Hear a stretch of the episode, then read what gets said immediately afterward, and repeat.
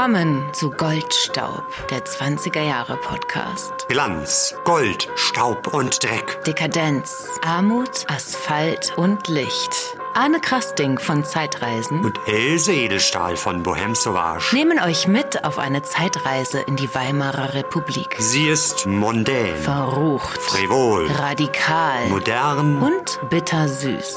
Tanzt mit uns auf dem Vulkan. Nie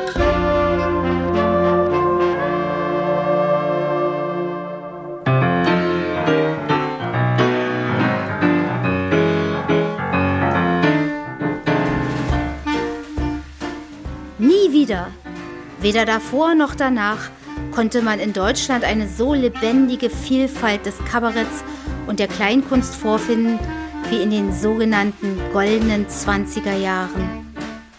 In hunderten Kleinkunstbühnen nahm die Zunft der schwarzen Satiriker kein Blatt vor den Mund.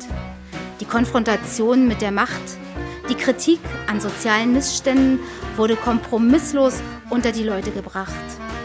Aber der große Vergnügungshunger der Menschen ließ auch den platten Amüsierbetrieb mit Schnedderer Teng und Bumsfallerer florieren, von dem das Kabarett jener Jahre nicht verschont blieb.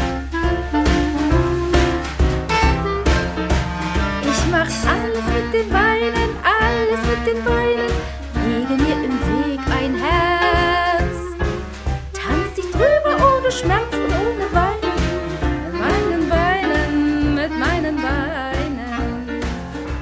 Das war die wunderbare Janette Buchzendowski, die in unserer heutigen Folge zu Gast sein wird. Es ist die erste Folge im neuen Jahr. Und damit, liebe Hörer und liebe Hörerinnen, wünschen wir euch ein frohes, gesundes und glückliches neues Jahr 2021. Was hast du denn jetzt schon gemacht, so die ersten Wochen? Ne? Schon drei Wochen vorbei. Also erstmal, die erste Woche war ich richtig faul. Aber dann ging es darum, unser neues Journal, das Bohem Sauvage Le Journal, das Magazin für mondäne Unterhaltung, fertigzustellen und in den Druck zu bringen. Und das kam tatsächlich heute in 15 riesengroßen, schweren Kisten, druckfrisch geliefert bei uns an. Und jetzt ist es so, dass wir normalerweise ja dieses Journal immer bei den Veranstaltungen an jeden einzelnen Gast verteilen. Das äh, passiert jetzt erstmal nicht, aber wir möchten das an euch verschicken. Und ihr, liebe Leute, könnt auf unsere Seite gehen, bohem-sauvage.de und dort findet ihr dann sofort auf der ersten Seite einen Button, wo ihr das bestellen könnt. Ihr müsst uns lediglich die Versand- und Verpackungskosten zahlen. Das sind dann zwei Euro.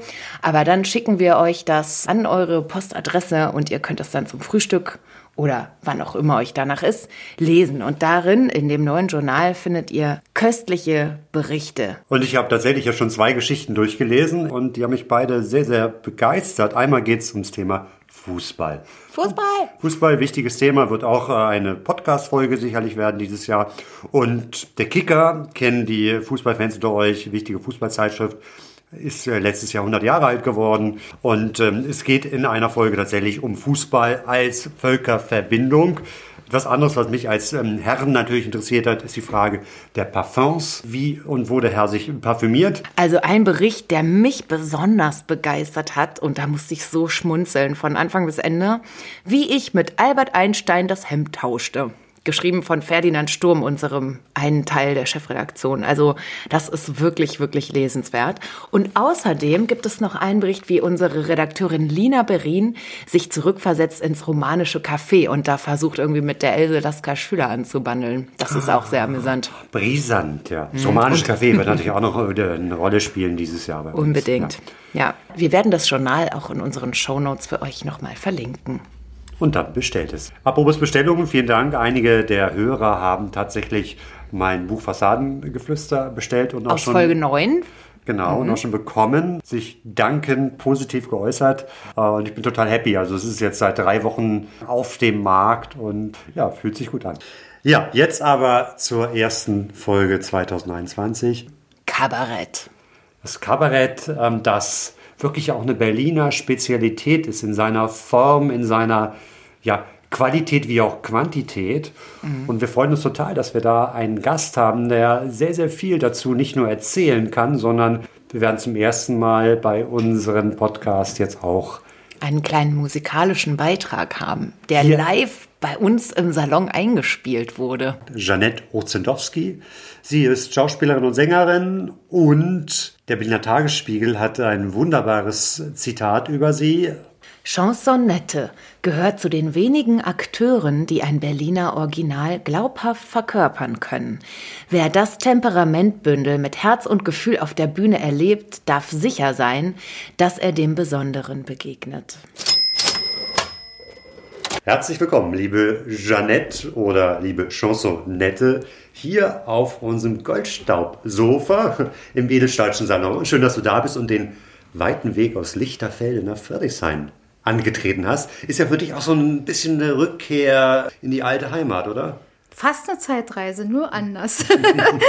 ja, ich bin ja hier in Friedrichshain geboren worden und habe meine ersten Lebens- und Jugendjahre, also ich glaube bis ich 17 oder 16 war, habe ich in der Boxhagener Straße hier gleich um die Ecke gewohnt. Bin auch in der Boxhagener Straße nicht Ausgeburt, sondern Hausgeburt zur Welt gekommen. Wahnsinn. Ja. Dürfen wir erfahren, wann das war ungefähr, von wann das war? Helse, das ist aber...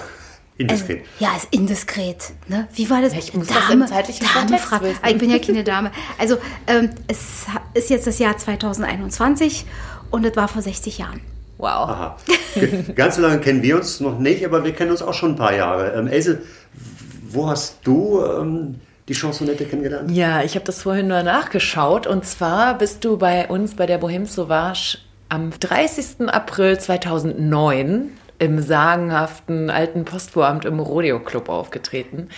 Und wahrscheinlich, ich erinnere mich nicht mehr genau, habe ich dich irgendwie im Internet gefunden und vom Fleck weg engagiert. Erinnerst du dich an Ja, ich kann mich noch an das Gespräch erinnern, als du mich Ach, plötzlich, äh, äh, also du hattest, glaube ich, eine Mail geschrieben und dann haben wir mhm. telefoniert und ich war sehr neugierig darauf und mhm. ich kann mhm. mich total daran erinnern, weil die Location einmal cool war und ihr das einfach super ausstaffiert hattet und es war einfach ein schöner Abend. Ja. Auch wenn die Akustik so war, aber ja, der Abend halt war schön. Der war schön und wir haben ihn mhm. beide in Erinnerung behalten. Das ist doch schon Sein mal was. Kuppelsaal, dadurch war ja. der Sound halt ja. nicht so. Äh, Aber tolles einfach, Gebäude, ne? einfach mhm. wunderschön, ja. Mhm. Ich habe gerade noch die Fotos gesehen und ihr habt euch nicht verändert. Ach, danke schön, ja. Der Charmeur. Zwölf Jahre ist das her. Und wir haben uns auch seitdem nie wieder gesehen, ja. so, wenn ich mich richtig erinnere. Ich habe dich seit unserem ersten Treffen ein paar Mal noch gesehen. Das erste Treffen, das muss auch so 2009 gewesen sein. Ein Konzert. Ich war damals total beeindruckt von deiner Präsenz auf der Bühne. Etwas skurriler war dann das zweite Date oder das zweite Treffen. Okay. Da hast du mir nämlich sehr, sehr tief in meinen Schlund geschaut, Ach, tiefer als die Sittenpolizei erlaubt. okay. Und Sachen entdeckt, die man vielleicht. Äh, Über die wir lieber nicht reden wollen. Nein. Aber ich, trotzdem sei es kurz erwähnt, du hast auch noch einen anderen Job.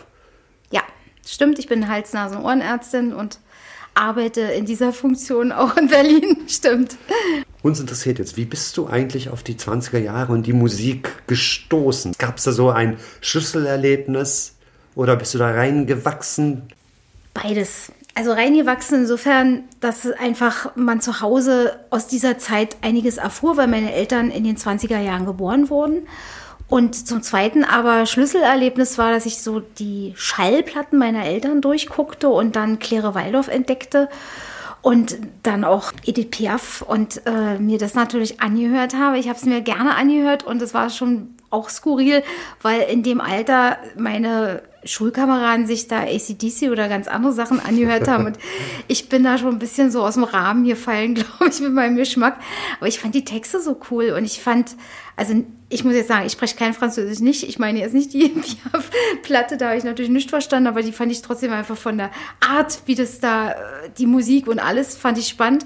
Und Claire Waldorf hatte ja wirklich sehr witzige Texte und das hat mich interessiert. Ich fand diesen Jargon witzig, diese Sprache, die halt ganz klar nicht mehr die heutige Art zu reden ist, aber die Inhalte und also drumherum. Und dann fing ich an, mich damit zu beschäftigen und fand natürlich auch noch andere Sachen, äh, Friedrich Holländer Musiken.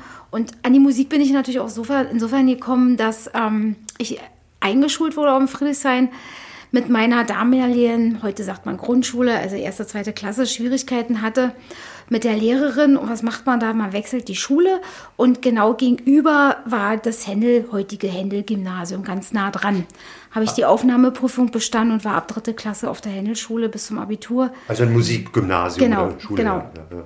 Und da haben wir natürlich tolle Grundlagen auch gelernt. Was hast du denn noch so an Erinnerungen, die dich irgendwie auf die 20er Jahre gelenkt haben? dass meine Tante Grete aus Westberlin zu Besuch kam. Und die war für mich das, der Inbegriff der mondänen Frau, so wie ich mir die vorgestellt hatte, die da in den 20er Jahre Kabaretts äh, in den Keller huckten und, und dieser Musik zuhörten oder wo Frau und Frau zum Tango tanzen ging. Ja? Also Grete war im Gegensatz zu unserer kleinwüchsigen Familie relativ groß. Die kamen dann mit äh, blond ondulierten Löckchen, Haar, Chanel-Kostümchen und der entsprechenden Geruchsnote, natürlich auch Chanel 5 wahrscheinlich, rein mit Perlenkettchen und unerhört schicken Strumpfhosen, sowas, was bei uns nicht gab, ja. Und natürlich diesen Pfennig absetzen, schlug elegant die Beine über, saß im Sessel, packte aus ihrem Täschchen ein Zigarettenetui und steckte sich eine Zigarette mit langer Spitze an. Ja. Und ich dachte, ich falle jetzt in Ohnmacht, ja? Außerdem hatte sie einen knallrot geschminkten Mund. Also alles das, was ich mir in meiner Fantasie vorstellte, saß plötzlich exemplarisch auf diesem Sofa. Und ich dachte, boah, das will ich auch mal machen. Prägendes Erlebnis. Die Möglichkeiten, sich abends in Berlin zu amüsieren, waren ja unermesslich. Alle möglichen Angebote, Varieté, Revue. Siehe auch Folge 1, Nachtleben von Goldstaub. Ne? Eine besonders gelungene Folge. Und da haben wir die ganzen ja, Nachtclubs und Kaschem aufgeführt, oder ein Teil davon. Aber es gab ja auch das Kabarett. Und daher jetzt die Frage an Jeannette, unsere Chansonette. Was ist denn eigentlich das Kabarett und wo kommt es her? Also Kabarett mit K, mit dem harten K und Doppel-T hinten, ist die eingedeutschte Form vom Kabarett. Und äh, Ende des äh, 19. Jahrhunderts sind ja viele deutsche Kabarettisten oder Künstler, also die nannten sich damals, glaube ich, noch nicht Kabarettisten, sind nach Paris natürlich gefahren und haben sich am Montmartre äh, leiten lassen und sind dort durch die kleinen Kaschem, Cafés, Bars äh, getingelt und haben dort den Disösen der damaligen Zeit zugehört. Und das hat die natürlich beeinflusst sehr stark. Ähm, zum Beispiel Wolzogen, Ernst von Wolzogen kam nach Berlin und hat dann, das war 1901, das Überbrettel gegründet. Das hat er eigentlich erst in Hessen gründen wollen. Die haben sich da irgendwie, äh, ich sag mal, blöd angestellt. Gut für uns, für uns Berliner. Dann ist er 1901 hier nach Berlin gekommen. Das war das erste Kabarett. Dem folgten dann auch sehr schnell weitere Kabaretts. Und ähm, zum Beispiel äh, gibt es eine Episode, dass eine der Schauspielerinnen, Sängerinnen, Tänzerinnen der 20er Jahre, die aber auch in der Nachkriegszeit noch Filme gedreht hat, Trude Hesterberg, die hat ja zum Beispiel als junge Frau dann auch ein Kabarett gegründet, die Wilde Bühne. Und äh, die Idee kam, weil sie war befreundet mit äh, dem Maler ähm, Kohlhoff und der ist auch viel in Paris rumgefahren und hat ihr sozusagen die, äh, vor allem im äh, Quartier Latin, die äh, Kabarets gezeigt. Und sie wollte dann unbedingt ein Kabarett gründen. Und äh, so entstand zum Beispiel die Wilde Bühne und auch dieses Konzept, dass man politische, sozialkritische Texte mitverarbeitet, dass die in eine musikalische Form gebracht sind und äh, dass man das also deutschsprachig macht und auf die Bühne bringt im Wechsel mit äh, äh, Confrancais oder von äh, also Konferenzen und im Wechsel mit äh, musikalischen Einlagen. Und jetzt weitet sich das. Was bleibt jetzt Kabarett und was fängt jetzt schon an, Varieté oder Revue oder großes Theater zu sein? Da gibt es also manchmal so gleitende Übergänge. Aber im Kabarett zum Beispiel hat man jetzt weniger einen Zauberkünstler engagiert oder eine Tanztruppe. Wilde Bühne. Wie kann man sich das vorstellen? Also wie groß war das? Wo war das? Gab es da ähm, Reihenbestuhlungen? Also wie viele Gäste haben da reingepasst? Wie war so ein Abendablauf? Waren es dann einzelne kleinere Shows und zwischendurch hat man getanzt und getrunken oder hat man sich da hingesetzt und zwei Stunden lang sich ein Programm angeschaut? Wie sah das aus? Also das war jetzt auch wieder verschieden. In der Wilden Klar. Bühne zum Beispiel hat man nicht zwischendurch getanzt oder dergleichen. Da gab es wohl schon kleine Bistrotischchen und äh, Bestuhlung. Und dann war die Bühne halt nicht sehr groß. Und ich weiß jetzt nicht genau, wie viele Personen da reinpassten, aber bestimmt nicht äh, jetzt irgendwie 300 oder so, sondern wesentlich kleiner, ja. Und ähm, sie war ja im äh, Theater, äh, heute das Theater des Westens, da mhm. unten, wo man heute die Garderobe abhängt. Ungefähr auf der Höhe befand sich die wilde Bühne und die hat ähm, Trude Hesterberg äh, 1921 dort gegründet. Und ähm, das war wirklich mehr kabarettistisch ausgelegt. Sie mhm. hatte ein tolles äh, Ensemble zusammengestellt mhm. mit hervorragenden Künstlern. Und die haben mehr politisches, sozialkritisches gemacht. Bei der Eingangsshow war es sehr dem Berliner Jargon zugetragen, sodass dann einige von den Kritikern hinterher sagten, also wenn ihr hier den ganzen Abend Berliner, dann rennt uns das äh, Publikum weg. Wobei dann Trude als Berlinerin gebürtige äh, das erstmal despektierlich fand, ja. Mhm. Und dann haben sie sich darauf geeinigt. Sie hat ja sehr viele junge, äh, junge Künstler mit ins Boot geholt, die also zugereiste Berliner waren. Wie so schon Tucholsky sagt, der Berliner kommt aus Breslau und sonst woher, mhm. aber die wenigsten Berliner kommen ja wirklich aus Berlin. Und ähm, sie haben sozusagen dann 50-50 gemacht. Also es gab dann immer drei Stücke im Berliner Jargon und äh, drei, die dann eher Hochdeutsch waren. Und mhm. ähm, das war mehr politisch ausgelegt. Da war, also wenn Tanz war, dann war das ein Ausdruckstanz oder auch eine sehr künstlerische Darstellung. Und die war dann auch passend zu diesem Thema. Also es waren dann auch Themen, die, oder, es hieß, hatte richtig einen Namen, die, die Vorstellung. Und danach wurden dann auch die Chansons frisch geschrieben. Und äh, die ganze Dramaturgie bearbeitet, das Bühnenbild sogar gemacht. Ja, sie hatte sich einen ganz jungen expressionistischen Künstler mit in die äh, äh Clique geholt, der das Bühnenbild gemacht hat mhm. auf eine ganz neue Art und Weise. Also es, es, war sehr spektakulär. Also das bedeutet dann der wilden Bühne, das war schon sehr konzeptionell ja. und das war ja. wirklich wie ein Stück. Also da war alles zusammen, also miteinander abgestimmt. Das war jetzt nicht einfach nur eine Nummernshow, wo dann irgendwie hintereinander weg ähm, verschiedene Kabarettkünstler oder, oder ja. Performer ja. aufgetreten sind, sondern ja. es war schon durch und durch äh, mit Regie und so, ne? Ja. Was für Leute sind denn dann in das Kabarett gegangen? War es äh, eher die High Society oder? Die, die eben das Geld auch hatten oder war es etwas für, für. Den kleinen Mann. Die Leute haben wirklich gespart sich dann zu vergnügen. Mhm. Entweder sie sind dann auf den Schwurf gegangen, äh, zum Beispiel im Bermuda-Dreieck am Nollendorfplatz, ja, da können wir ja später nochmal drauf zu äh, kommen, oder sie, sie sind äh, zum Tanz, diese Tanzlokals, das waren dann die Nachmittagstees. Mhm. und die waren selbst in den schicken Restaurants oder Hotels, Adlon, Esplanade und wie sie alle hießen, ähm, waren die so ausgerichtet, dass man da auch nicht reich irgendwie rein konnte, wenn man mhm bei einer Tasse Tee oder Kaffee Mokka. blieb oder. Mokka, genau. Und ähm, dann haben die gespart und das gemacht, um ihre Süße da auszuführen. Oder mhm. die haben dann so lange gespart, dass sie die Waldorf sehen konnten. Und wenn sie es an der Skala nicht bezahlen konnten, dann sind sie ins Rose-Theater gegangen am Friedrichshain, einer großen mhm. Frankfurter Straße und haben sich mhm. da angeguckt. Und ja. da gab es dann eben auch ganz viele kleinere, wirklich kleinere Ganz Kabarett, viele kleine Kellerläden mhm. und Clubs und Bühnen oder Café kombiniert mit einem kleinen schrammeligen Kabarett. Ja. Also es gab allein schon rund um den Nollendorfplatz, in, äh, also rund um die, auch damals schon, da hieß es noch nicht Regenbogenszene oder queere Szene, sondern mhm. es war die äh, lesbisch-homosexuelle äh, Gegend und nannten sich Bermuda-Dreieck. Die haben da schon 170 Lokale und, und Kleinkunstbühnen gehabt. Und jetzt mhm. muss ich noch mal was sagen. Kleinkunst. Also wir haben gesagt Kabarett, Cabaret aus dem Französischen, eine Deutsch Kabarett.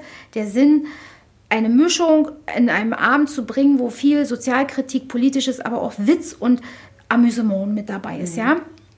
Und jetzt müsste man sagen, was hat jetzt Kabarett mit Kleinkunst zu tun? Ja, dieser Begriff Kleinkunst äh, ist ja irgendwie immer erstmal mit sowas Hässlichem abgepackt, ja. Also Kleinkunst ist schon so runterredigiert und es sind kleine Miniaturen und so weiter. Aber ursprünglich geschichtlich war das mal eine kleine Kunst, das heißt so Aussteller, die irgendwas gemacht haben oder so eine mhm. laienhafte Kunst.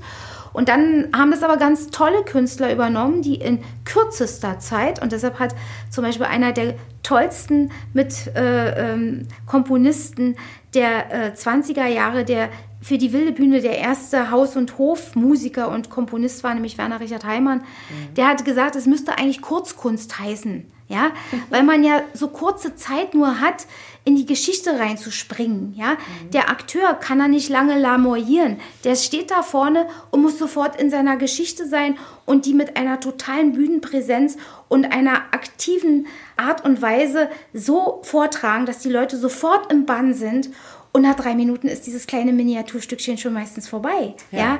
Und, und das war die, die, die, die Wiege des, des deutschen Chansons. Das ist leider eine alte Kunst, die vor dem Aussterben bedroht ist, die es so in dieser Form dann nach dem Zweiten Weltkrieg auch nicht mehr gab. Also in dieser gleichen Intensität und Vielfalt wie damals gab es das dann nie wieder. Deshalb ist es auch so ein Anliegen für mich, weil ich merke, dass man auch ganz viele junge Leute total damit faszinieren kann mit dieser Kunst, weil ich immer in diesen Abenden die Geschichten drumherum so gerne erzähle, sodass die Leute auch erfahren, wie ist denn das entstanden, das Chanson? Was hat denn der mit dem gemeint?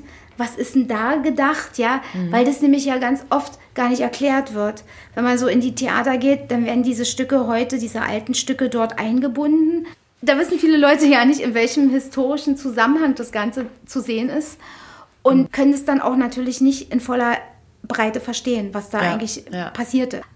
Aber jetzt bin ich vom Thema abgeschweift. Ich wollte sagen, dass die Kleinkunst ein Genre ist, was wir heute auch noch haben. Und es gibt ganz mhm. tolle Kleinkünstler, die man sich bei uns angucken kann. Und eine vergleichbare Bühne zum Beispiel, die ich mir vorstellen könnte, die vielleicht mit dem Schall und Rauch oder dem damaligen oder so dazwischen wilde Bühne oder also so wenigstens irgendwie so in diese Richtung geht, ist für mich die Bar der Vernunft. Mhm. Weil da werden moderne Kabarettisten äh, gezeigt, da wird auch äh, Pantomime gezeigt oder da werden reine Chansonabende gemacht, da gibt es auch mal einfach nur Musik und dazu mhm. ähm, eine entsprechende Darbietung, die aber irgendwie dieses Kleinkunstniveau in dieser Form öffentlich macht.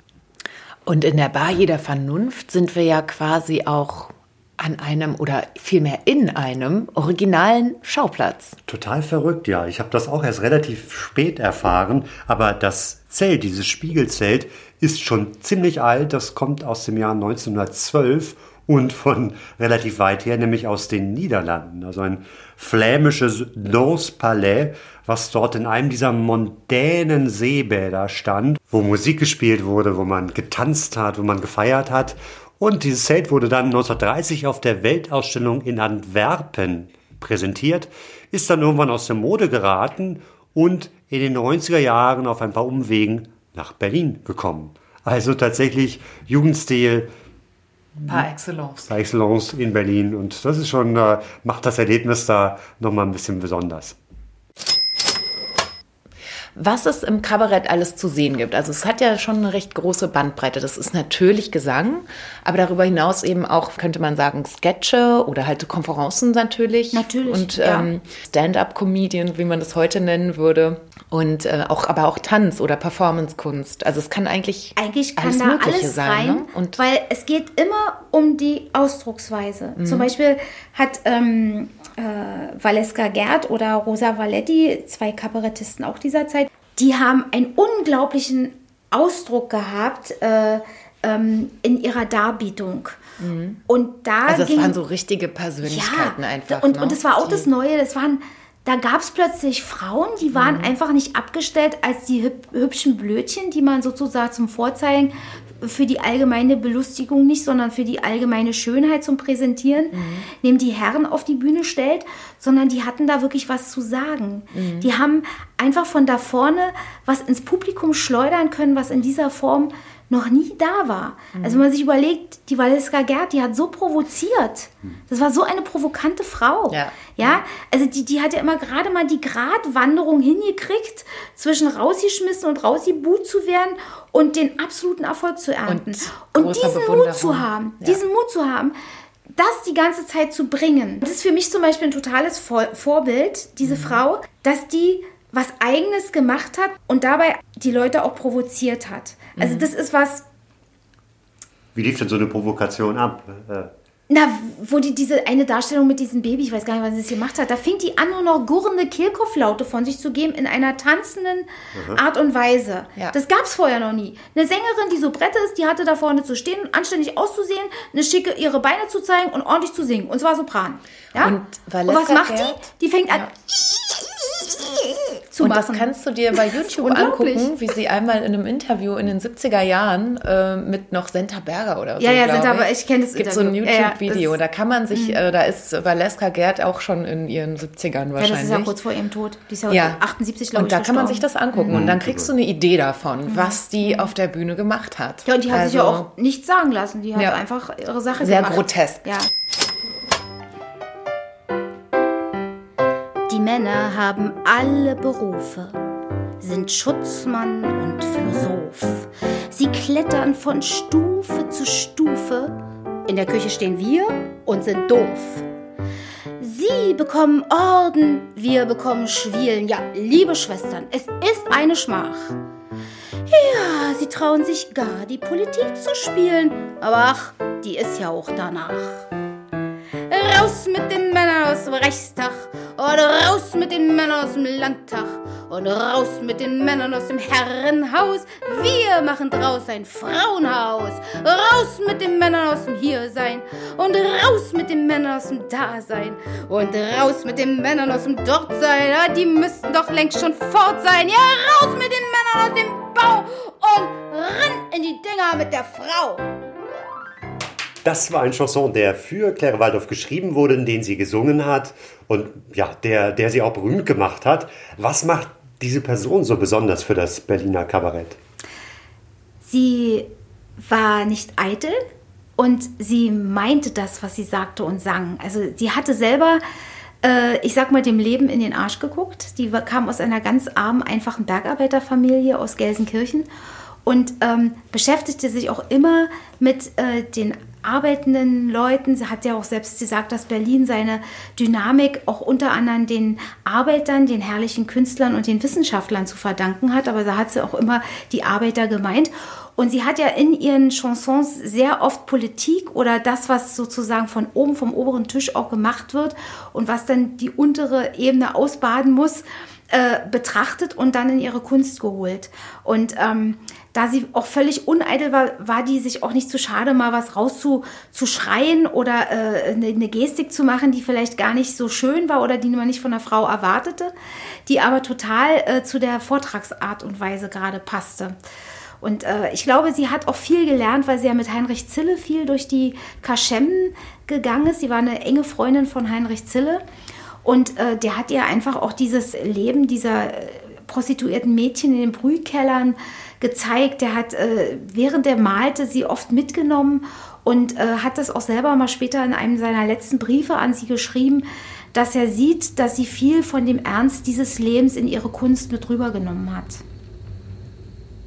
Ja, und man muss ja auch wirklich bedenken, dass die ja wirklich zu ihrer Zeit schon richtig berühmt wurde dann, ne? Also Ja, sie Und ist da- schnell, also das- schnell berühmt geworden. ja, Ja. dass so, ein, so eine Type wie sie wirklich gefragt war. Das ist ja auch ein, also spricht ja für die Zeit irgendwie. Da muss man aber dazu sagen, dass plötzlich so in Mitte der 20er Jahre plötzlich das Hinterhofmilieu und das Berliner Milieu, weil diese Stadt so explodierte und so schnell wuchs und sich das rumsprach, was da so abgeht, dass der Berliner keine Zeit hat, dass die alle arbeiten und dass das so ein Pool ist, wo alles zusammenkommt, dass da plötzlich das äh, Zille-Milieu auch äh, sehr Mode wurde. Und dass diese Modeerscheinung haben dann auch andere äh, Künstler mit aufgenommen und das führte natürlich, sagen, machen wir uns mal nichts vor, auch dazu, dass es nochmal zu einer ganz großen Berühmtheit dadurch führte, weil sie wurde ja ans äh, große Schauspielhaus geholt und äh, Erik Charell war einer der äh, Künstler, der sozusagen diese großen Revuen schrieb.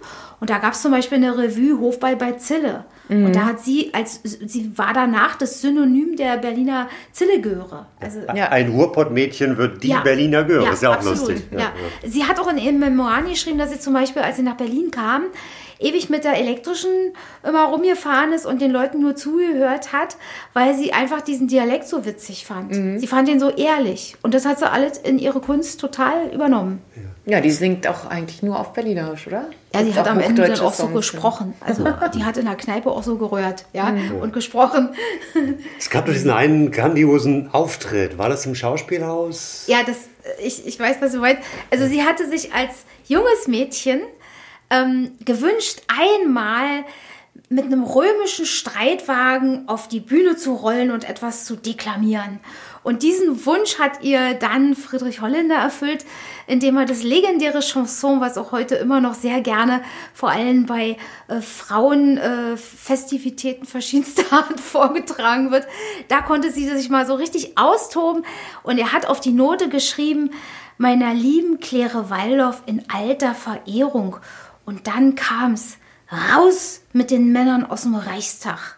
Das war einfach eine Erschütterung und vor allem die Art der Darstellung war einfach so speziell, dass es den Leuten zwischen erschrocken sein und absoluten Amüsement alles geboten hat. Das war das, wo sie mit dem Streitwagen. Genau, genau, super. das war das, diese Revue, ja, mhm. Mitte der 20er Jahre.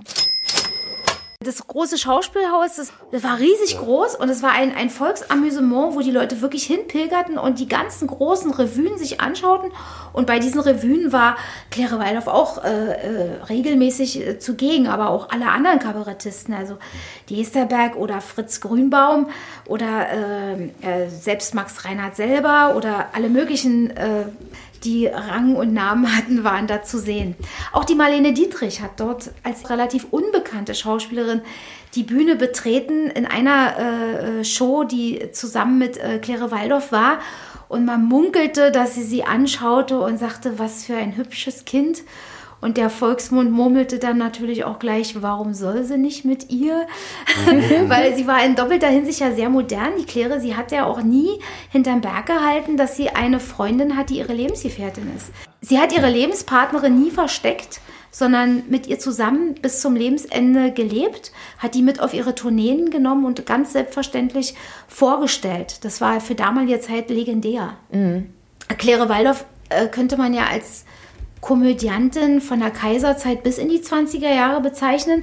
Das heißt, sie hat noch die Zeit vor der Weimarer Republik als Kabarettkünstlerin kennengelernt oder als junge Schauspielerin. Sie ist als jugendliche Liebhaberin nach Berlin gekommen, hat 1906 hier ihr Bühnendebüt gehabt und hat dann aber sehr schnell schon in dem ersten kleinen Kabarett äh, sie aufgetreten mit Couplets und da hatte sie sich schon einen Namen gemacht, weil da hatte dann Alfred Kerr schon diesen einen Punkt gesammelt, den man unbedingt brauchte als Bühnenkünstlerin. Man muss sich einen neuen Namen merken, Claire Waldorf, ja, womit sie dann immer wieder identifiziert wurde, weil die Leute wollten das auch hören. Die wollten immer wieder den Hermann Hester und wer schmeißt dann damit Leben und das wollten die Leute haben, weil das gehörte dann auch zum Amüsement. Und einige ähm, Theaterkritiker haben dann auch gesagt, naja, diese politische Zeit des Kabaretts, also ab 1919, ja, mit Ende des äh, Ersten Weltkrieges, das wurde dann in dieses Amüsier-Kabarett ein bisschen verwässert. Und da streuten mhm. sich natürlich auch solche Sachen ein. Und dann explodierten auch diese Varietés, wo eine, eine Künstler wie äh, Zauberkünstler und äh, die, die Haller Girls oder wie sie alle hießen, das gehörte so mit Artisten. dazu. Ja, die mhm. mussten einfach die Beine werfen. Das war das Amüsement war da. Und da gab es dann auch die Bühnen, wo dann sozusagen äh, Kleinkunst mit einem Confrancier und ein paar Chansons gemischt waren, mit Tanzabend einfach. Man und ging auf den Sensationen. Schwurf. Ja, und Sensationen natürlich. Und dann, das war aber schon die Zeit, da kam dann auch schon gleich der Kientop. Ne? Mhm. Das war dann noch ja. die Stummfilmzeit. Äh, wo, wo die Leute dann auch noch in den Kientop gingen und danach gingen sie dann noch in irgendein so Schrammelding und haben sich da noch amüsiert. Ja, genau. Ja. Äh, ganz kurz noch, du hast eben gesagt, ähm, Couplets. Ist das zu unterscheiden von Chanson? Das ist, glaube ich, auch so eine Zeitsache. Also die Sachen, die vor den 20er Jahren komponiert wurden, sind häufig als Couplets bezeichnet mhm. worden. Ähm, die äh, Titel, die aus Wien kamen, da muss man jetzt nochmal dazu sagen, in der Zeit haben sich ja Wien und Berlin sehr befruchtet. Mhm. Dazwischen gab es dann oft auch München, wo also auch viele auftraten, aber da waren diese Kabarettbühnen nicht so expandiert. Also das eigentliche Leben fand dann in Berlin statt und die Leute sind dann gleich nach Berlin gekommen. Und in Wien wurde das länger als Couplet oder als Operettentitel äh, bezeichnet, ja. Mhm. Und hier in Berlin hieß es dann irgendwann Chanson. Und jetzt ist die Frage, was ist denn jetzt ein Chanson? Man könnte sagen, es ist ja einfach ein Lied. Das ist mhm. ja die mhm. Übersetzung aus dem Französischen, ein Lied. Aber es ist eigentlich das intelligente Lied gemeint. Also das deutschsprachige Chanson ist kein Schlager. Es mhm. ist keine seichte Sache, sondern es hat immer eine Pointe. Es hat meistens eine kleine dreiminütige in sich gestrickte Geschichte mhm. oder eine Pointe wird nochmal wiederholt in den Refrains. Aber es ist ähm, immer ein anspruchsvolles Lied. Ja. Vor allem vom Inhalt, aber auch musikalisch. Musikalisch ist es manchmal weniger anspruchsvoll, wenn der Text nicht kaputt gemacht werden soll. Jemand, der das extrem gut beherrscht hat, diese äh, Form äh, zu komponieren, waren Werner Richard Heimann, also der erste äh, Musiker der Wilden Bühne zum Beispiel, der aber zusammen mit Friedrich Holländer auch sehr viel gemacht hat. Und mhm. da Friedrich Holländer selber ja auch Texte schrieb und dazu die Musik komponierte, die haben dann manchmal sich zurückgenommen in ihrer Kompositionsweise und haben dann was ganz Einfaches darunter gelegt, um den Text vom Inhalt nicht kaputt zu machen. Ja. Da gibt es zum Beispiel äh, die Moritat von Leo Heller, einer der ersten Textautoren für die wilde Bühne. Eine äh, sehr schrullige Kriminalgeschichte. Und da hat Werner Richard Heimann äh, nicht aus Eitelkeit eine riesen Musik gemacht, sondern hat da einfach so eine ja, Drehleier, Bänkellieder-Melodie drunter gesetzt, die eigentlich weniger anspruchsvoll ist, aber einige Harmonien hat, aus denen man sein großes Werk dann doch wieder erkennen kann. Und da hören wir jetzt auch mal kurz rein, oder?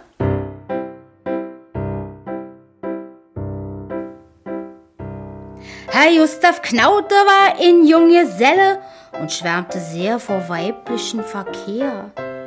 Es gingen viele Mädchen über seine Schwelle und keinen Abend war die Bude leer. Um gleich auf alles Folgende zu weisen, wat er am Abend mit sich heimgebracht bezog er niemals nicht aus feinsten Kreisen, weil ihm der Zufälle mir hätt gemacht.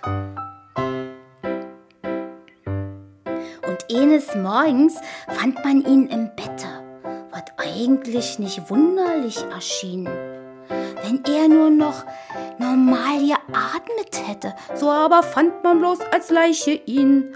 Um seine Joel war ein Strumpf geschlungen, in dünner Darmstrumpf aus dünnem Flor. Denn war ihm noch wat in den Kopf gedrungen. Dem Doktor kam's wie eine Bleispur vor. Die Kostbarkeiten waren alle flüchtig und auch der Wein, den er so gern genoss. Denn auch das Geld, worauf ganz folgerichtig der Kommissar auf ihn Raubmord schloss. Zum Glück konnte die Portiersfrau sich besinnen, dass eine von den Damen Lola hieß. Und die Recherchen konnten gleich beginnen, bis man schließlich auf Lola Lemke stieß. Die Lola half nicht reden und nicht schweigen. In ihre Küche stand der Kommissar und ließ sich alle ihre Strümpfe zeigen. Richtig, fehlte einer zu ihm Paar. Ein schwarzer Damenstrumpf aus dem Flur, gleich dem, den man um Knautes Gurgel fand. Dann fand man noch die andere Kabore, die Uhr, den Ring, das Geld und noch so allerhand.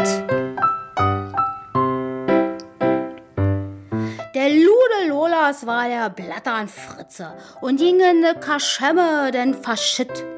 Bis bald darauf, in des Verhöres Hitze, ihm ein Geständnis aus der Joje litt. Und tags darauf saß er im grünen Wagen und fuhr mit Lola in Moabit. Was sich denn weiter alle zugetragen?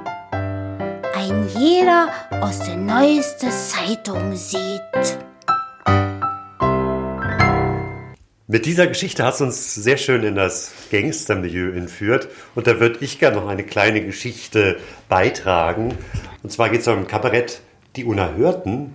Mal wieder von einer Frau, Dina Nelken, ins Leben gerufen. Und das fand statt im Top-Keller. Vielleicht erinnern sich einige Hörer, das hatten wir im wunderbaren Benja Nachtleben erwähnt. Ne, das Folge 1. Folge 1. Äh, In denen übrigens Claire Weiler auch sehr gerne mal schwofen ging. Absolut, ja. Das war ja auch ein lesbischer Treff, im ja. Grunde einer der lesbischen Treff in Berlin überhaupt. Und äh, sehr schön, wie man durch diesen dunklen Gang gehen muss. Das war alles ein bisschen verlottert. Und der Topkiller selbst auch so vom, von der Ausstattung ziemlich ordinär eigentlich. Aber da ging es wirklich ab. Und da hat eben diese Dina Nelken auch die Unerhörten, also dieses Kabarett, äh, gegründet. Der erste Abend lief wohl super, es gab tolle Kritiken, kein Nepp, kein Eintritt, die Leute waren begeistert, so schrieb die Berliner Zeitung. Aber am zweiten Abend war plötzlich keiner mehr da. da war der Zuschauerraum leer und alle wunderten sich, was denn da passiert. Und dann ist eben Dina Nelken rausgegangen und hat gesehen, da standen so ein paar zwielichtige Gestalten vor der Tür. Gangster von einem der Berliner Ringvereine, die den Leuten gesagt haben, ist leider proppevoll, ihr kommt hier nicht rein.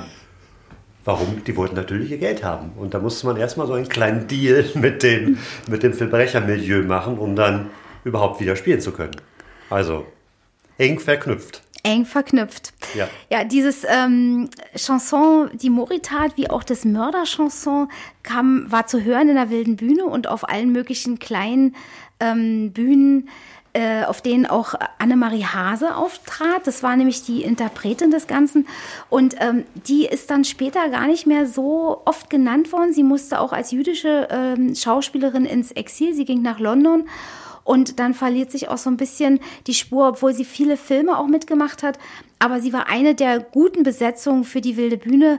Und äh, Trude Hesterberg hat sie sich gleich hier angelt.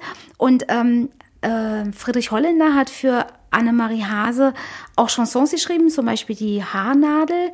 Und ähm, mit dem Zopp äh, hat Klabund geschrieben, dass, da geht es um diese Ablösung der Kaiserzeit. Aber sie hat auch dieses Gangstermilieu großartig interpretieren können. So, wenn wir alle eine Zeitreise in die 20er Jahre machen könnten, was denkst du denn, auf welcher Bühne oder auf welchen Bühnen könnten wir dich am ehesten bewundern? Wo würdest du gerne auftreten? Boah, also wenn die mich genommen hätten, dann wäre ich ja schon sehr gerne in einer wilden Bühne aufgetreten. Ich wäre ein bisschen später dann auch gerne mal in einer Katakombe aufgetreten. Die war dann ja aber schon fast in 30er Jahren erst. Ähm, Wo ist das? Wo war die Katakombe? Die Katakombe war in der Bellevue-Straße und auch eher so ein Keller-Theaterchen. Äh, also Name war gewissermaßen Programm. Äh, es kommt darauf an, wie viel Alkohol man drin hat, wenn man die Kellertreppe runterfällt. Nee, aber das ähm, ähm, unten im Keller äh, war einfach von der Lokalität, aber die äh, Auftritte von den Schauspielern und so ist schon ein bisschen vergleichbar mit der wilden Bühne, nur eine andere Zeit. Mhm. Dann äh, hätte ich natürlich auch mal gerne so, so richtig groß was ihr habt, um es mal auszuprobieren. Ähm, Schauspielhaus hätte ich schon mal in so einer Revue auch ziemlich cool gefunden. Das Nilsson-Theater hätte ich ja auch sehr gerne mal so richtig von der Bühnenseite kennengelernt. Also da ist ja jetzt das Flaggschiff von äh, Hilfiger. Kann man Klamotten kaufen in dem Haus, jetzt am Kudamm, steht noch. Mhm. Aber wie gesagt, Theater ist weg. Und Josephine Baker, also ein Bananenröckchen und vor allem die äh, Weintrop Swing Band. Mein lieber Scholli, da ist abgegangen. Das hätte mich schon sehr interessiert. Ja, und dann hätte man natürlich noch mal einfach, um was ganz Schrulliges anderes kennenzulernen, den Top-Keller mal noch besuchen sollen. Ja, mhm. äh, die anderen Kabaretts vorher wie Chat, Noir oder äh, Überbrettel, das war ja noch Kaiserzeit. Also da ich weiß ja, da müssen wir uns jetzt, müssen wir uns jetzt äh, auf da die Zeit. Zu, da wärst du zu jung gewesen. Also. Ja, also eindeutig. Ne, da falle ich jetzt raus, ja. Kommen wir nochmal zurück zu Tode Hesterberg. Die hatte ja ihre wilde Bühne, allerdings nur zwei Jahre. Dann ist die Bühne nämlich abgefackelt. Da haben die Mitarbeiter anscheinend irgendwie geschlammt, es gab einen Kabelbrand und alles lag in Schutt und Asche. Tode Hesterberg hatte dann nicht die Kraft, das wieder aufzubauen, aber die Geschichte an diesem Ort ging weiter, die Kabarettgeschichte, und zwar als Tütü. Und da ist Trude Hesterberg auch nochmal aktiv geworden, und zwar in einer ganz verrückten Geschichte. Es geht um einen Staatsbesuch. Und das war was Besonderes in der Weimarer Republik, weil aufgrund der politischen Situation nach dem Versailler Vertrag war äh, das Deutsche Reich ja so ein bisschen ein Paria. Also es gab kaum Staatsgäste, die am Anfang nach Berlin gekommen sind. Aber dann kam er. Ein ganz besonderer Staatsgast. Es war der afghanische König. Es war Amullah. Im Volksmund Ulle Mulle genannt. Der Berliner verballhort den Namen, den er nicht gut aussprechen kann. Ulle Mulle sozusagen äh, wurde bespaßt äh, von Hacke bis Nacke und das Ganze hat mal eine ganze Menge gekostet ähm, sodass man sich hinterher fragte, wer soll das bezahlen. In einigen äh, Sch äh, Schriften steht drin, dass dieser Schlager dadurch entstanden ist. Das stimmt wohl aber nicht. Es ist ein Karnevalsschlager, der später entstanden ist. Aber der, dieses Schlagwort, wer soll das bezahlen, ist auch so eher volkstümlich. Kann schon sein, dass das also einfach dann so eingeworfen wurde. Aber die ganze Geschichte wurde natürlich immer, wenn was Schräges passiert, dann haben die Kabarettisten viel Arbeit, viel zu tun und viel Spaß. Und so kam es dann also, der war ja in Begleitung seiner Gattin Soraya, dass Trude Hesterberg als Soraya in Begleitung ihres Gatten vermeintlichen Amulla, gespielt von Kurt Geron, eine Persiflage auf die beiden machten. Aber das war dann doch ein Ticken zu viel und danach wurde dann das Tütü zugemacht. Tragisch. Aber Ulemulle oder äh, Amanullerich, wie er auch genannt wurde, das ist schon eine großartige Geschichte. Ja, geisterte ja dann auch später noch immer mal in anderen Chansons rum. Und das führte also so weit, dass es dann auch das Chanson gab, der verliebte Bimbambulla schreit am Abend Hulla Hulla. Sollen wir das mal hören? Äh, nee, das habe ich nicht im Gepäck. Das kann man nicht mehr, das kann man heute einfach nicht mehr so bringen, mhm. weil wir einfach unsere Sprache geändert haben. Wir leben in einer Zeit und wenn man das heute hört, das ist komplett rassistisch. Ja, ja. Also das ist einfach, das muss man in der Zeit lassen, das kann man erwähnen, aber ich glaube, zu Gehör würde ich es jetzt nicht bringen wollen. Also man darf sich das ruhig mal irgendwo anhören, aber wir wollen es jetzt hier nicht vortragen. Aus ja. welchem Jahr ist das und ähm, oder wann war der wann war der Ach, genau 28 1928 1928 war das ja.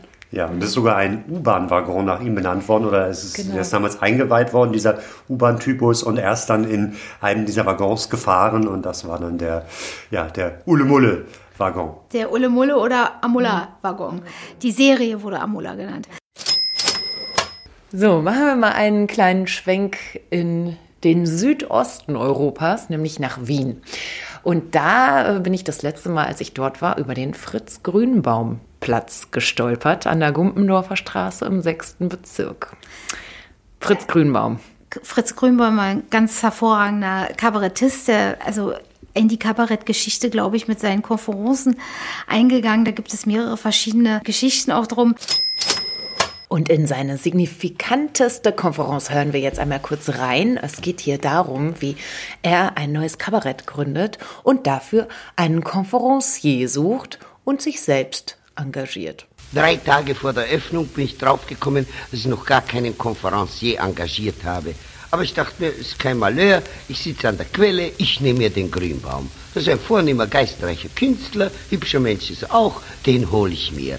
Nur war es mir angesichts der persönlichen Beziehungen, die zwischen mir und mir herrschen, peinlich, mir da im mündlichen Verkehr vielleicht da einen Korb holen zu sollen, habe ich mir eine Postkarte geschrieben. Habe mir geschrieben, mein lieber Grünbaum, wie es mir bekannt sein dürfte, eröffne ich nächster Tage ein eigenes Kabarett und möchte mich gerne darüber mit mir unterhalten. Wenn es mir also genehm ist, bitte ich dich, mich morgen zwischen zwei und drei Uhr in meiner Wohnung zu besuchen. Mit den herzlichsten Grüßen, mein ergebener Fritz Grünbaum. Na, ich bekomme also die Karte, lese sie durch, vorsichtig, misstrauisch, ich kenne mich doch Denk mir, was habe ich da wieder für eine Schiebung mit mir vor?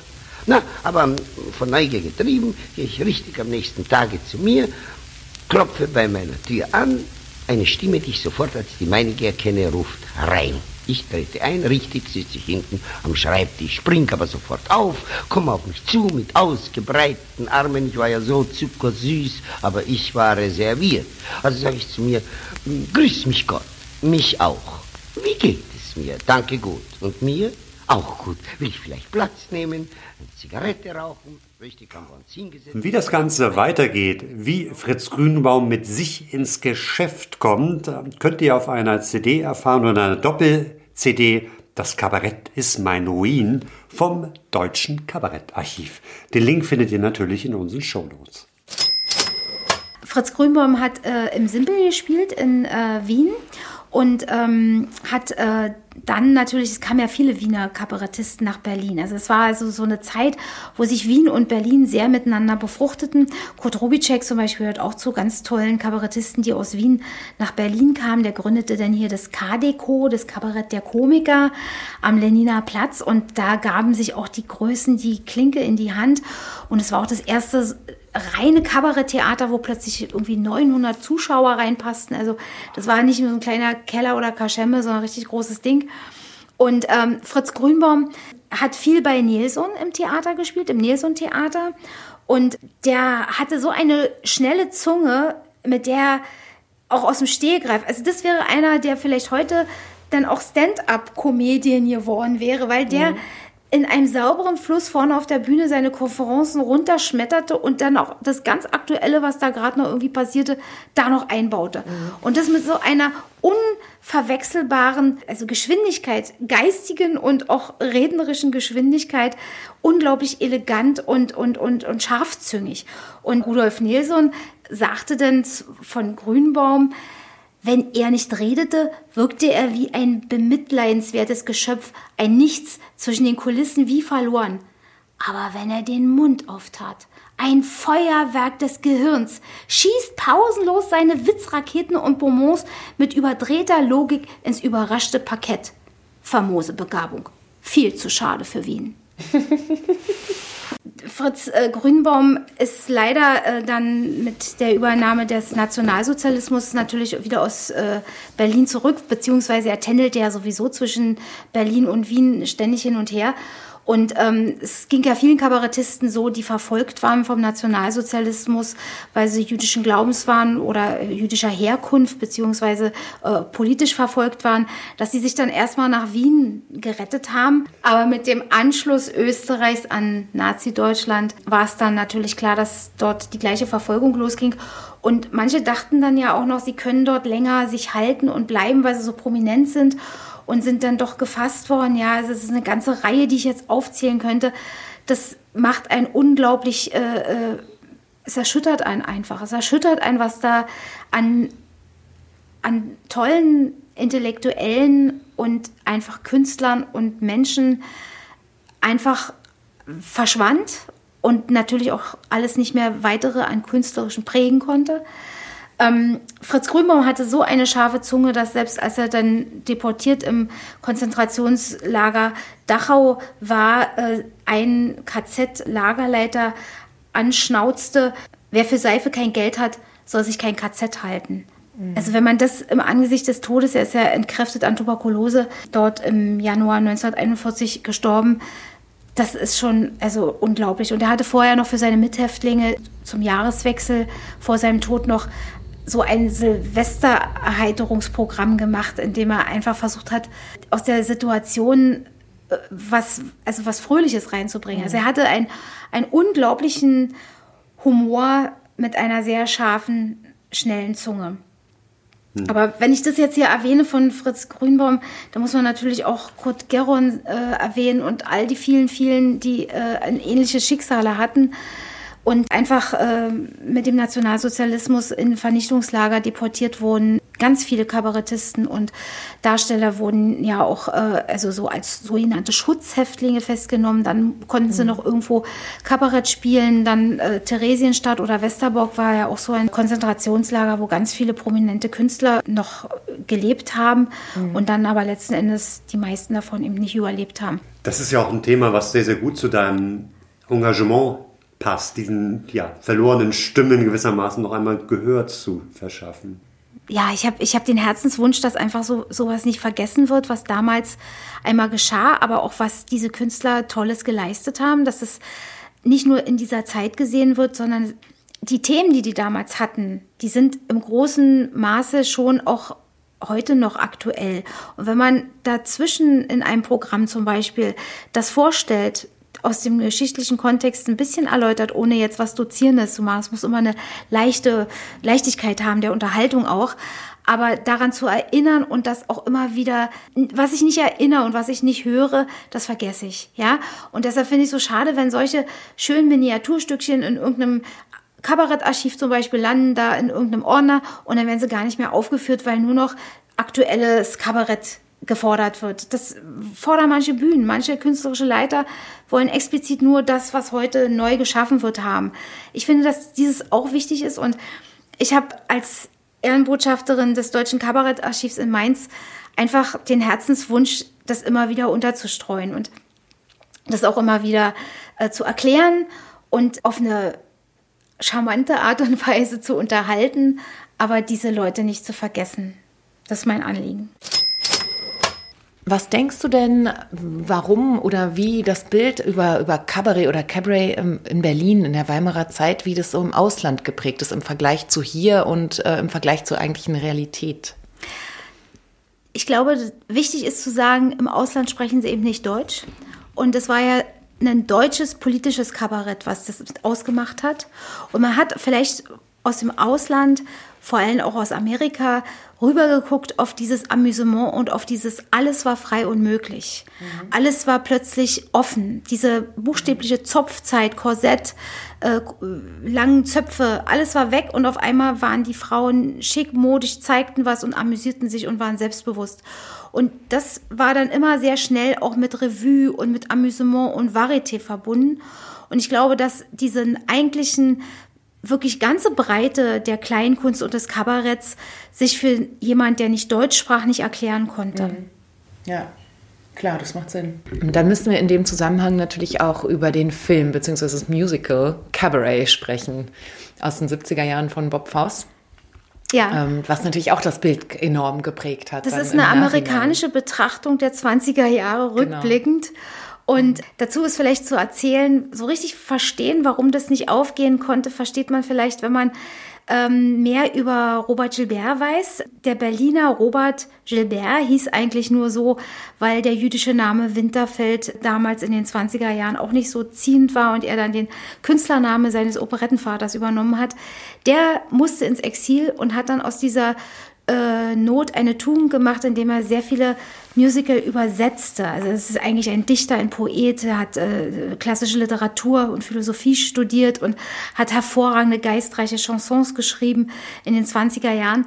Aber er hat dann später, als er dann wieder, äh, im, als er dann im Exil war, angefangen, Musical zu übersetzen und er hat auch das Musical Cabaret übersetzt und mhm. hat sich damals, das schreibt er dann auch in seinen äh, rückblickenden Briefen oder in seinem Schriftnachlass zu finden, darüber geärgert, wie seicht sozusagen diese kabarettistische Kunst des Chansons, des Fachs Chanson oder überhaupt der politischen Inhalte mhm. in diesem Musical äh, äh, bedient werden und dass es mehr auf so eine Amüsiergeschichte zuläuft. Und er hat es versucht bei der Übersetzung dann auch mit den Texten ein bisschen auszugleichen. Aber glücklich war er mit der Arbeit nicht. Hm. Aus genau diesem Grund.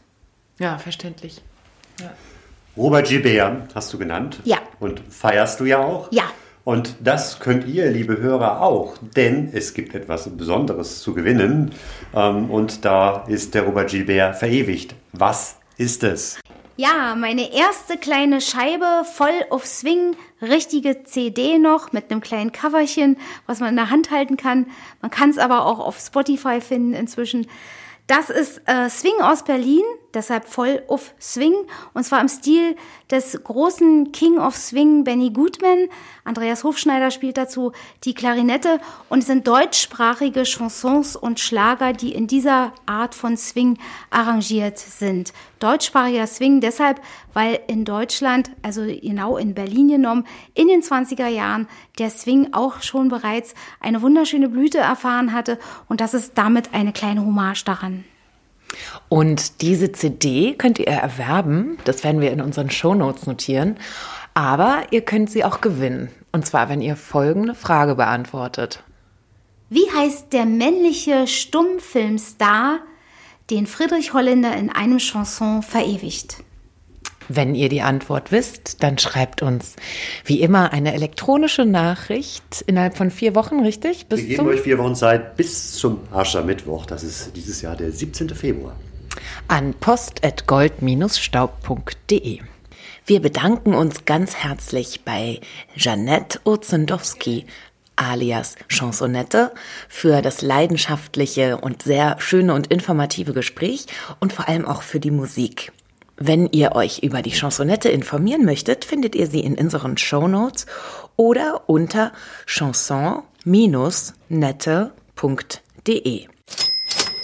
Das selten gewordene Wort der Woche. Vielleicht habt ihr es am Anfang der Sendung gehört. Wir spielen es noch mal kurz ein. Ach, danke schön, ja. Der Charmeur. Das Wort ist jetzt aber nicht Charmeur, sondern was hat Arne da mit uns gemacht? Er hat uns charmiert. So, und das Wort charmieren gibt es wirklich. Ich habe es zum ersten Mal in Österreich gehört, in Wien, und dachte, das hat die jetzt irgendwie gerade erfunden. Oder es ist irgendwie sowas Österreichisches. Aber nein, also, das Wort charmieren, und man kann sich natürlich jetzt auch schon denken, was es bedeutet, nämlich jemanden bezaubern Oder auch, Moment, ich habe hier einen schönen Ausdruck von gewinnender Wesensart sein. Und dazu gibt es auch ein Beispiel. Und der Oheim ist wahrhaftig geizig genug und hätte besser getan, seinen Frieden mit dem Bischof zu machen, als mit Weibern zu charmieren. Also ähm, von Clara Müller-Jahnke von 1904 aus ihrem Buch Ich bekenne. Und ähm, ja, also ich finde, dieses Wort sollte man auch einfach mal wieder öfter in den täglichen Sprachgebrauch einbringen. Es klingt ein bisschen seltsam, aber vielleicht kann man das ja an der einen oder anderen Stelle elegant platzieren. Viel Vergnügen dabei. Das war unsere Folge 10, Kabarett Teil 1. Und Teil 1, das heißt, es wird auch mindestens einen Teil 2 geben. Und darin werden wir euch unter anderem in die Welt des Kabarett der Namenlosen entführen. Es wird ein wenig na, erotischer, ja, prickelnder. Ja. Viel mehr wollen wir da eigentlich noch gar nicht zu verraten. Ne? Ja, wir haben auch noch ein bisschen Zeit, um uns darauf vorzubereiten. Und in der Zeit könnt ihr aber, wenn ihr das nicht schon längst tut, uns auf Facebook folgen, weil da werden wir relativ viele Links und Fotos posten in den nächsten Tagen eben und zu diesem Instagram, Thema. Ne? Auch Instagram natürlich, mhm. weil es sich bei dem Thema Kabarett eben wirklich auch anbietet. Unter anderem das schon erwähnte Interview mit Valeska Gerd und Senta Berger, aber noch viele andere Sachen. Also das lohnt sich mhm. wirklich da mal reinzuschauen. Und außerdem freuen wir uns weiterhin über eure Liebesdepeschen an post.gold-staub.de. Und wenn keine Liebe von euch kommt, doch zumindest Anregungen oder Wünsche für das, was wir dieses Jahr für euch noch an Themen bringen sollen. Da sind wir sehr gespannt, ob ihr irgendwelche Vorschläge habt. Und damit verabschieden wir uns für heute von euch und sagen Goodbye, au revoir, à bientôt. Ciao. Das war Goldstaub, der 20er Jahre Podcast von und mit Else Edelstahl und Arne Krasting.